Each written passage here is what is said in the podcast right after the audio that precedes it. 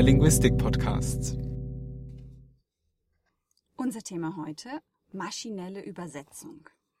Unser Gast zu diesem Thema ist Martin Volk vom Institut für Computerlinguistik der Universität Zürich.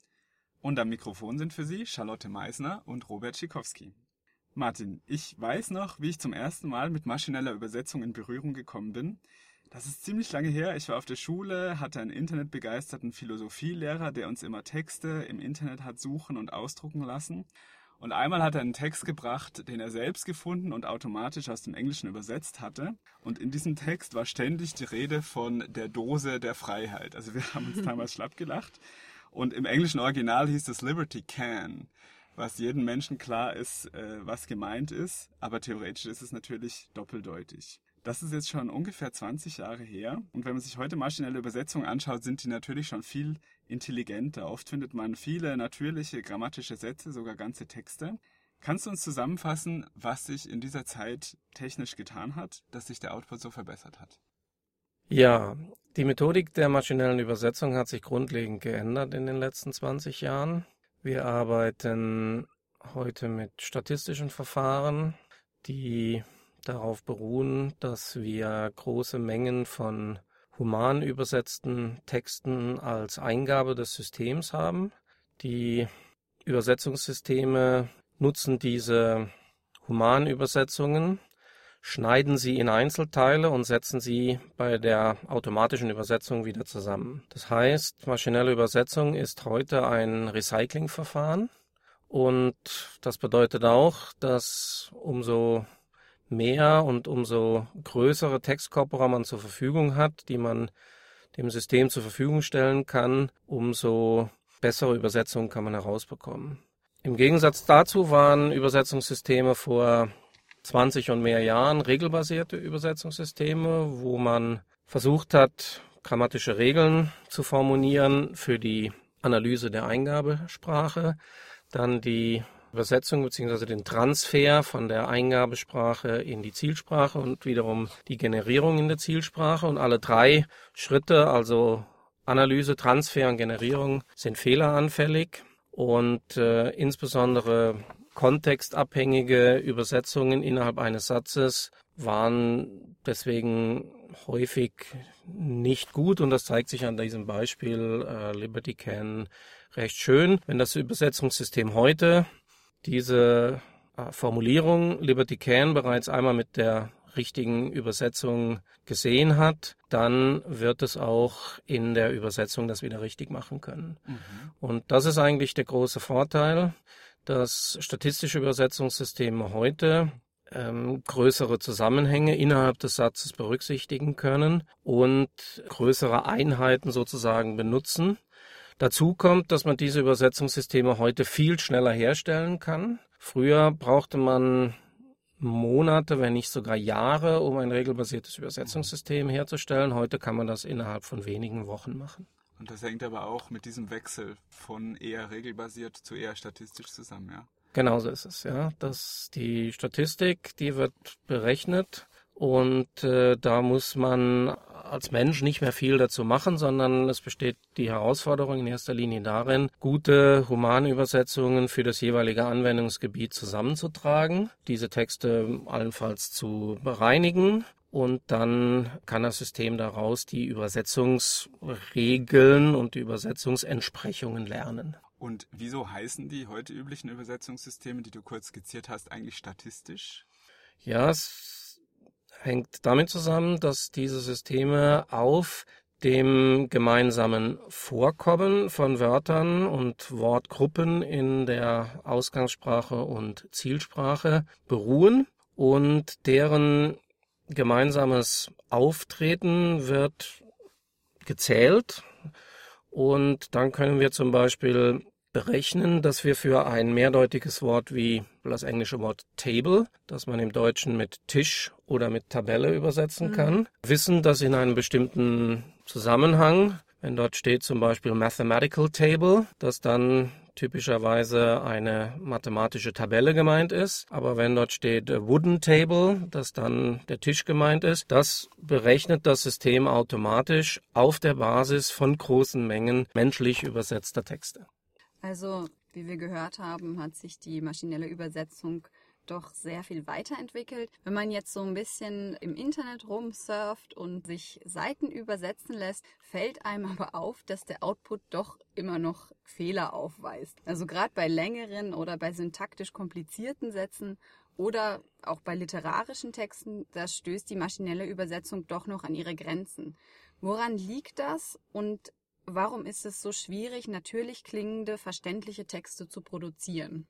Das Beispiel, was ich eben gebracht habe, ist schon typisch. Das heißt, in unseren Sprachen, ich glaube, das gilt für alle natürlichen Sprachen, sind sehr viele Wörter mehrdeutig und der Computer muss also die richtige Wortwahl treffen. Danach muss er die Wörter in der Zielsprache eben noch in die richtige Reihenfolge bringen. Das heißt, wir haben einmal Wortwahlprobleme, wir haben außerdem Reihenfolgeprobleme. Wir wissen, dass im Deutschen zum Beispiel das Verb in einem Satz wie er hat den Mann gestern an der Universität getroffen, dass dort das Verb an das Ende des Satzes kommt, während im Englischen es viel weiter vorne im Satz steht. Und diese Wortreihenfolge Probleme, die lassen sich so statistisch nicht so einfach lösen. Wir brauchen dort Umordnungsregeln, um die Sätze in der Zielsprache so zu formulieren, dass sie grammatisch korrekt sind. Das war eigentlich mit regelbasierten Systemen einfacher, aber die Kombination von regelbasierten Systemen und statistischen Systemen hat sich als außerordentlich schwierig herausgestellt. Deswegen haben wir dort Mühe, das mit den statistischen Systemen immer korrekt hinzubekommen. Darf ich da kurz nachfragen zum Verständnis? Also wenn ich das richtig kapiere, wenn ich jetzt zum Beispiel einen deutschen Satz habe wie, weil ich ihn schon seit zehn Jahren kenne, wo das Verb einfach ganz hinten kommt, würde man das zuerst quasi Wort für Wort oder in kleinen Phrasen übersetzen und dann würde rauskommen, because I him for 10 years know. Und dann würde man es umstellen, damit im Englischen die Wortreihenfolge stimmt. Das stimmt so nicht ganz, sondern die Phrasen, die, die Wortsequenzen, die wir aus bestehenden Übersetzungen lernen, die sind teilweise ja schon in einer anderen Reihenfolge als die wörtliche Übersetzung von Ausgangssprache nach Zielsprache wäre. Also beispielsweise die Reihenfolge von Substantiv und Adjektiv unterscheidet sich im Deutschen und im Französischen. Im Französisch haben wir häufig das Adjektiv nach dem Substantiv und das wird automatisch von dem System gelernt, wie zum Beispiel im Deutschen heiße Schokolade, im Französischen Le Chocolat chaud. Und das wird vom System automatisch gelernt, dass diese Wortfolge im Deutschen mit Artikel, Adjektiv und Substantiv im Französischen Artikel, Substantiv, Adjektiv entspricht. Das muss dann auch nicht mehr umgestellt werden, sondern es wird gleich in dieser Kombination in der Zielsprache eingesetzt. Wenn es sich allerdings um größere Umordnungen handelt, also wie zum Beispiel das Verb, das an eine andere Stelle muss, dann muss das maschinelle Übersetzungssystem unter Umständen so eingestellt werden, dass es zunächst die Wortreihenfolge der Zielsprache in der Ausgangssprache produziert und dann eine Übersetzung vornimmt. Wir haben jetzt soweit verstanden, glaube ich, oder können nachvollziehen, wie grammatisch korrekte Sätze produziert werden können. Aber ich als Literaturfan muss sagen, ich kann mir irgendwie nicht vorstellen, dass es jemals möglich sein wird, einen literarischen Text rein maschinell zu übersetzen. Da gibt es so subtile Wortspiele und Metaphern und Stilmittel, die von den Autoren eingesetzt werden, um bestimmte Effekte zu erzielen. Bin ich naiv, wenn ich glaube, dass es da einen Menschen braucht, um diese Stilmittel zu analysieren und dann nachzubauen in der Zielsprache? Also zunächst möchte ich klarstellen, dass die Texte, mit denen wir uns in unserer Forschung und auch in Entwicklungsarbeiten zusammen mit der Industrie beschäftigen, in aller Regel keine literarischen Werke sind, sondern Gebrauchstexte. Der verschiedensten Art, das sind Benutzerhandbücher, das sind Supportanfragen und das vielleicht literarischste, mit dem wir uns beschäftigen, sind äh, Film- und Fernsehuntertitel. Können wir vielleicht später noch drauf zu sprechen kommen. Ähm, das heißt, wir konzentrieren uns auf Gebrauchstexte und das ist auch das, was ja das Gros der Übersetzungsarbeiten heutzutage ausmacht. Die meisten Übersetzer sind Fachübersetzer, sie übersetzen Gebrauchstexte und nur die wenigsten übersetzen Harry Potter und andere wichtige literarische Werke. Die Frage ist aber dann doch, inwieweit kann die Maschine helfen, auch literarische Texte zu übersetzen und es ist klar, wenn es sich um sehr kreative Übersetzungen handeln soll, mit den Phänomenen, die du eben angesprochen hast, dann ist das keine gute Textsorte für die maschinelle Übersetzung. Wenn es allerdings darum geht, dass ein Autor einen ganz bestimmten Stil hat, den man reproduzieren möchte. Und man hat schon eine große Anzahl von Werken dieses Autors analysieren können, weil sie von Humanübersetzern übersetzt wurden. Dann ist das nicht ganz ausgeschlossen, dass man auch mit der maschinellen Übersetzung dort Vorarbeiten leisten kann, die dann ein menschlicher Übersetzer benutzen kann, um sich inspirieren zu lassen für die endgültige, für die ja, kreative Leistung dieses Kunstwerks. Was fehlt denn der maschinellen Übersetzung heute, um noch besser zu werden? Ja, wenn wir das wüssten, würden wir das sofort machen. Es ist klar, dass in einem Recyclingverfahren es hilft, wenn wir noch mehr Daten haben, aus denen wir gute Übersetzungen lernen können. Das ist sozusagen die einfache Antwort. Die Frage, die wir uns in der Forschung natürlich stellen, ist, wie können wir methodisch besser werden? Eine Sache, an der wir arbeiten, ist, dass wir den satzübergreifenden Kontext noch besser in die Übersetzung einbeziehen möchten. Momentan ist es so, dass aktuelle Übersetzungssysteme jeden Satz unabhängig von seinem Kontext übersetzen. Auch Google Translate macht das. Und auch nur deshalb kann es so schnell sein, weil es einen Text in seine Sätze zerlegt und jeden Satz auf einem eigenen Server unabhängig von allen anderen Sätzen übersetzen lässt und die Übersetzung dann wieder zusammenfügt. Wir arbeiten daran zu schauen, gibt es bestimmte Indikatoren in den Sätzen, vor dem aktuellen Satz, die uns helfen, den aktuellen Satz besser zu übersetzen. Wir arbeiten mit Texten des Schweizer Alpenclubs und wir bauen ein Übersetzungssystem, das diese Texte von Deutsch nach Französisch übersetzen können soll. Und wir haben einen Satz, in dem das deutsche Wort Amt vorkommt. Das kann im Französischen äh, Office oder Post, Post entsprechen. Und wenn wir wissen, dass im Satz vorher von Bundesamt die Rede ist, dann ist ganz klar, dass im aktuellen Satz dieses Wort mit Office übersetzt werden muss. Und äh, auf diese Art und Weise lernen wir aus dem Kontext, der im Satz vorher war, wie wir dieses Wort im aktuellen Satz übersetzen müssen. Jetzt haben wir ein Stück weit in die Zukunft gesehen. Gehen wir mal zurück in die Gegenwart. Was sind denn im Moment die Hauptanwendungsgebiete der maschinellen Übersetzung und wo ist die Technologie schon marktreif?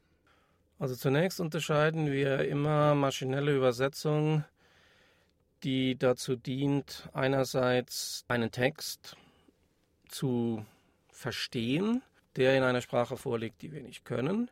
Dann muss die maschinelle Übersetzung nicht perfekt sein.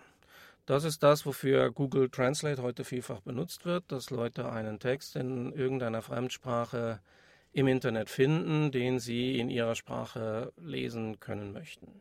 Die andere Anwendung ist, dass maschinelle Übersetzung ein, ein erster Schritt ist, um eine perfekte Übersetzung herzustellen. Und in dem Fall muss heute ein Übersetzer diese maschinelle Übersetzung nacheditieren. Wir sprechen da mhm. von Post-Editing. Der Übersetzer muss also diesen Text durchschauen und korrigieren, damit er eine perfekte Übersetzung ergibt. Das sind also die zwei Anwendungsfelder.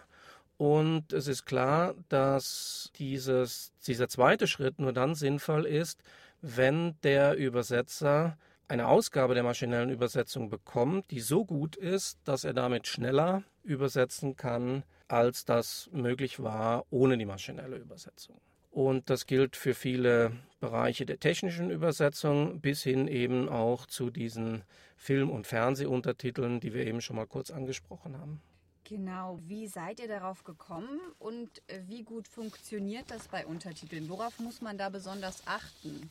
Wir sind darauf gekommen, weil eine Untertitelfirma uns angesprochen hat und gefragt hat, ob wir dabei helfen können, ein System zu bauen, das Untertitel von Schwedisch nach Dänisch übersetzen kann. Da die skandinavischen Sprachen eng miteinander verwandt sind, Schwedisch, Dänisch, Norwegisch insbesondere, lag es auf der Hand zu überlegen, ob man diesen Vorgang mit Hilfe von maschinellen Übersetzungssystemen beschleunigen kann. Und da haben wir den Vorschlag gemacht, das mit Methoden der statistischen maschinellen Übersetzung zu machen. Es hat sich herausgestellt, dass diese Firma schon über große Mengen übersetzter Untertitel verfügte, die in ihrem Archiv vorlagen. Aus den letzten 20 Jahren kamen auf diese Art und Weise 50 Millionen Wörter zutage, die in Schwedisch und Dänisch vorlagen. Und das war natürlich ein ideales Ausgangs, äh, ein idealer Ausgangspunkt, um diese maschinellen Übersetzungssysteme herzustellen.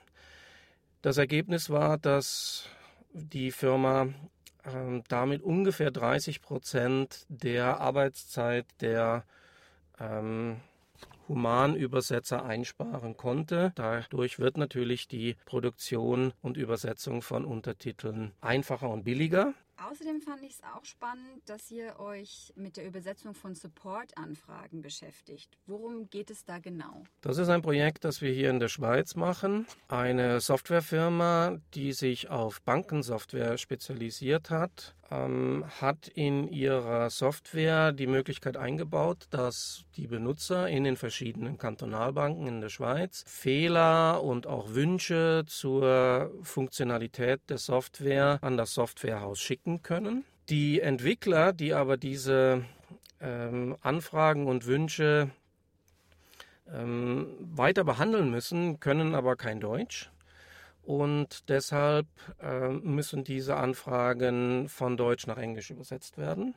Das macht unser System und das hat den schönen Vorteil, dass das auch nicht perfekte Übersetzungen sein müssen, denn diese Entwickler wissen dann häufig schon, auch bei leicht ungrammatischen äh, Übersetzungen, worum es geht und äh, können darauf reagieren, Softwarefehler beheben oder dann die Wünsche sammeln, um in zukünftigen Releases der Software die zu berücksichtigen. Die Basis deiner Forschung sind Parallelkorpora. Mich würde jetzt interessieren, wie ihr an die Daten für solche Korpora kommt. Wir bekommen sie aus ganz unterschiedlichen Quellen. Beim Beispiel der Film- und Fernsehuntertitel hat die Firma, mit der wir zusammengearbeitet haben, diese bereits übersetzten Untertitel uns zur Verfügung stellen können. Für viele Experimente, die wir durchführen, benutzen wir frei verfügbare große Sammlungen von parallelen Texten wie Europal, das Texte in 20 Sprachen anbietet. Arbeitet ihr grundsätzlich mit allen Sprachen, äh, nach denen man euch fragt?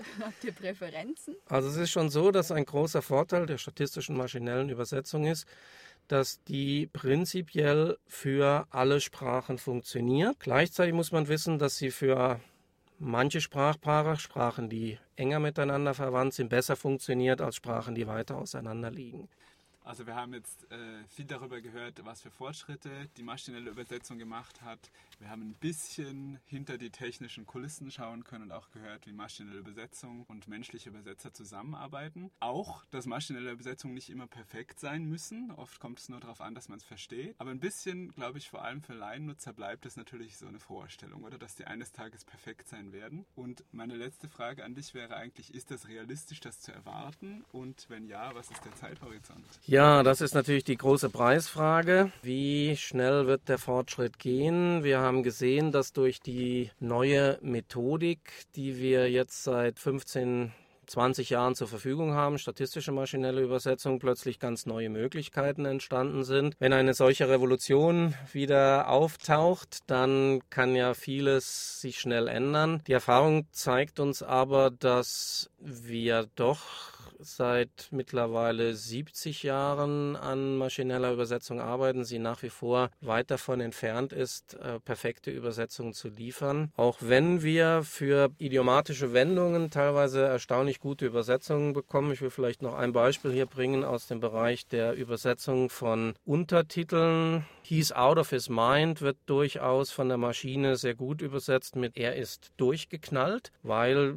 diese Formulierung bereits schon einmal gefunden wurde. Und Dementsprechend kann man sich schon vorstellen, dass dieses Recyclingverfahren, wo es darum geht, den Computer auf der Basis von Humanübersetzungen lernen zu lassen, dass dieses Verfahren auch nach und nach zu besseren Übersetzungen führen wird, wenn dann immer mehr Übersetzungen vorliegen. Auf der anderen Seite ist die Sprache sehr kreativ, sie ist auch einem Wandel unterworfen, sodass also Texte, die wir vor 30 Jahren übersetzt haben, vielleicht Übersetzungen liefern, die gar nicht mehr so toll sind, wenn man die aktuell einsetzen möchte. Sehr schwierig vorherzusagen, wie schnell das sich verbessern wird. Ich glaube eher an ein schrittweises sich verbessern. Wir sehen es auch ein bisschen in der Forschung. Es gibt jetzt mal wieder neuronale Netze, die dazu beigetragen haben, kleine Verbesserungen zu ergeben. Ich glaube nicht, dass in wenigen Jahren perfekte Übersetzungen da sein werden, aber wie die Welt in 25 oder 50 Jahren aussieht, das ist sehr schwer vorherzusagen. Vielleicht wird dieser Menschheitstraum dann doch